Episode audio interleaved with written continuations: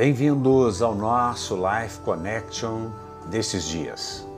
Romanos 12, 2, na versão amplificada, que não temos em português, é portanto uma tradução do inglês, nos diz: E não vos conformeis com este século, este mundo modelado e adaptado aos seus costumes superficiais, mas transformai-vos pela completa renovação da vossa mente por seus novos ideais e novas atitudes, para que experimenteis por vós mesmos qual seja a boa, agradável e perfeita vontade de Deus, aquilo que é bom e aceitável e perfeita à vista dele para vós.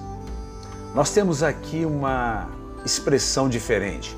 Paulo está escrevendo aos Romanos e ele está dizendo que nós vivemos no mundo, nós estamos neste século, neste, nessa era, neste aion, neste mundo que está sendo modelado, adaptado a costumes superficiais. Quantos costumes superficiais nós temos visto nesses dias?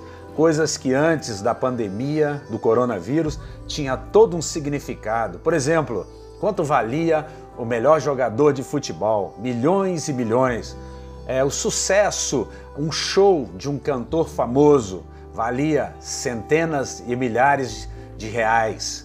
E tantas outras coisas que nós damos valores e que agora a gente percebe não tem este valor. São vaidade.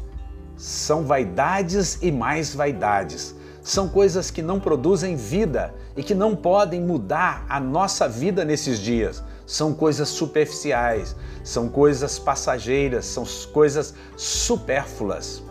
E agora então nós somos convidados a transformar-nos pela completa renovação da nossa mente.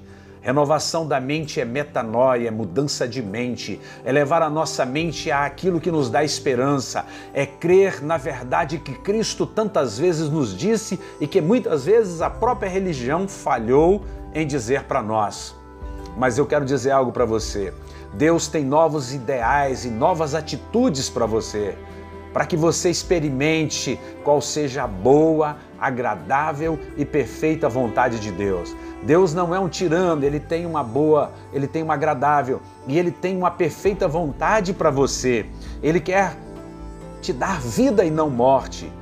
Saiba de uma coisa: o que é bom, o que é aceitável para Deus é que você tenha vida e vida com abundância. Jesus veio este mundo para pagar pelos nossos pecados, as nossas transgressões e para nos dar vida e vida com abundância. Jesus não veio a este mundo para que a gente continuasse com medo da morte e da destruição.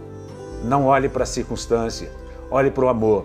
Jesus te ama. Jesus está aí com você agora, onde você estiver, na sua casa, onde ninguém pode entrar. Só você sabe como você está se sentindo. Mas eu quero dizer para você, você não está só. Jesus entra no quarto de hospital, ele entra na UTI, ele entra no escuro do seu quarto, ele entra no cárcere das suas emoções e ele tira você para fora. Seja liberto agora, receba a mente de Cristo, receba a paz, receba a esperança em nome de Jesus. Um beijo grande no coração.